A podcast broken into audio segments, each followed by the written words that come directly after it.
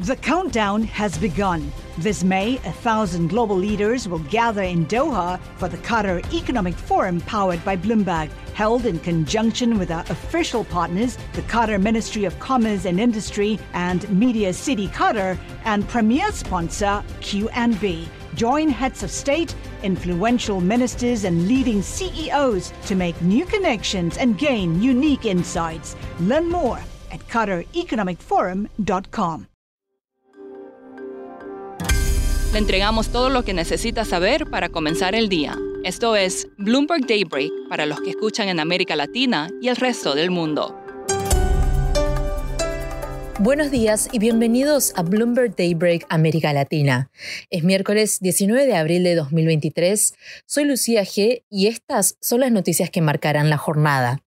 Las acciones europeas y los futuros de las acciones estadounidenses retrocedían el miércoles, mientras que los rendimientos de los bonos subían. El índice de precios al consumidor en Inglaterra subió a un 10,1% anual en marzo, impulsado por el mayor incremento en precios de alimentos en más de cuatro décadas. La nueva cifra reforzará los argumentos a favor de nuevas subidas de las tasas de interés en el Banco de Inglaterra. Continúan los recortes de empleo. Vox informó que Meta eliminará 4.000 puestos de trabajo hoy, como parte de los despidos anunciados en marzo. Mientras tanto, Disney planea recortar miles de puestos de trabajo la próxima semana, incluido alrededor de 15% del personal de la división de entretenimiento. India superará pronto a China como la nación con mayor población del mundo, según la ONU. Casi una quinta parte de la humanidad vivirá en el país, es decir, 1.428 millones de personas para mediados del año. Son casi 3 millones más que la población de China, y con la mitad de su población siendo menor de 30 años, India está en camino de convertirse en la economía de más rápido crecimiento del mundo en los próximos años. Siguiendo con América Latina, se espera que el presidente de Ecuador, Guillermo Lazo, quien ha estado hospitalizado desde el fin de semana con fiebre alta y una infección urinaria severa, sea dado de alta el viernes.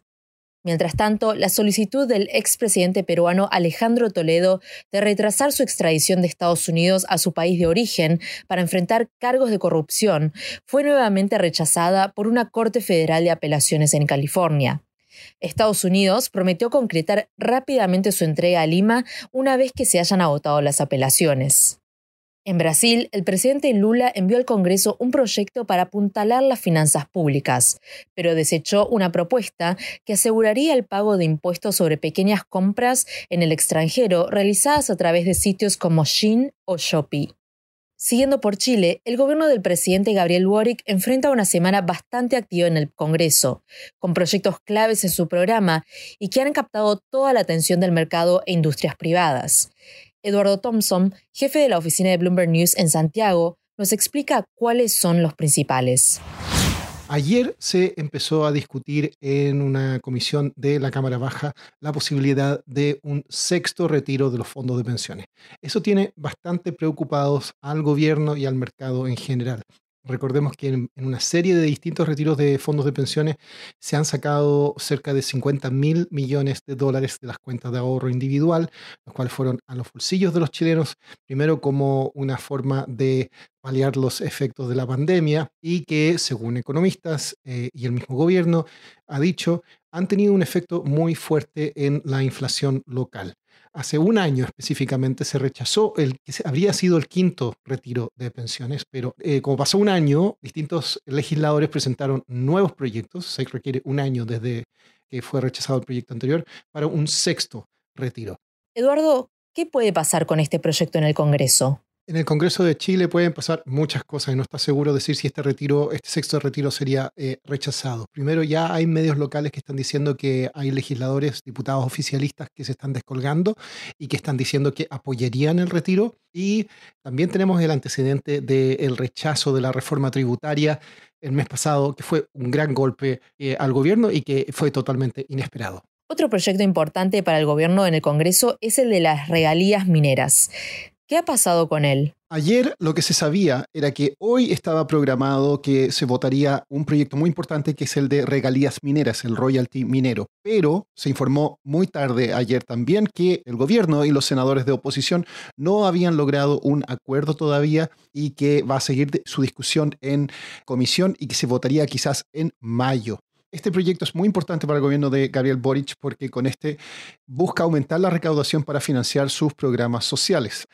La industria se opone a este proyecto. Hasta ahora dicen que la carga tributaria va a ser poco competitiva la industria en el país, pero el gobierno ha dado señales de que está dispuesto a negociar todavía esto. La carga total impositiva con este royalty minero se, se ha ido bajando. La semana pasada nada más el gobierno decía que sería máximo de un 50% y el lunes dijo que iba a ser de un 48%. No obstante, las empresas siguen diciendo que esa carga total es muy alta y debería ser varios puntos porcentuales menor. ¿Hay otros proyectos o anuncios para esta semana? Un tercer punto es el tema de la Estrategia Nacional del Litio. Debería ser presentado esta semana y lo que sí se sabe es que el Estado va a seguir teniendo un rol muy importante, pero el gobierno ha dicho que va a ser por vía de asociación con empresas del sector privado. Y por último, pasajeros podrán viajar a la estratosfera en globos que despegarán desde Francia a partir del 2025.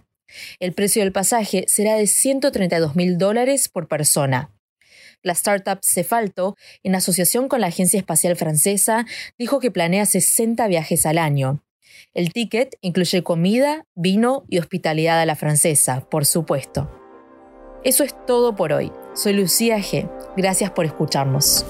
Para conocer todas las noticias que necesita para comenzar el día, revise Daybreak en la app Bloomberg Professional, donde puede personalizar las noticias que desee recibir. También puede suscribirse a la versión solo audio en Spotify, Apple Podcasts o la plataforma de su preferencia. Eso es todo por hoy. Escuche de lunes a viernes Bloomberg Daybreak.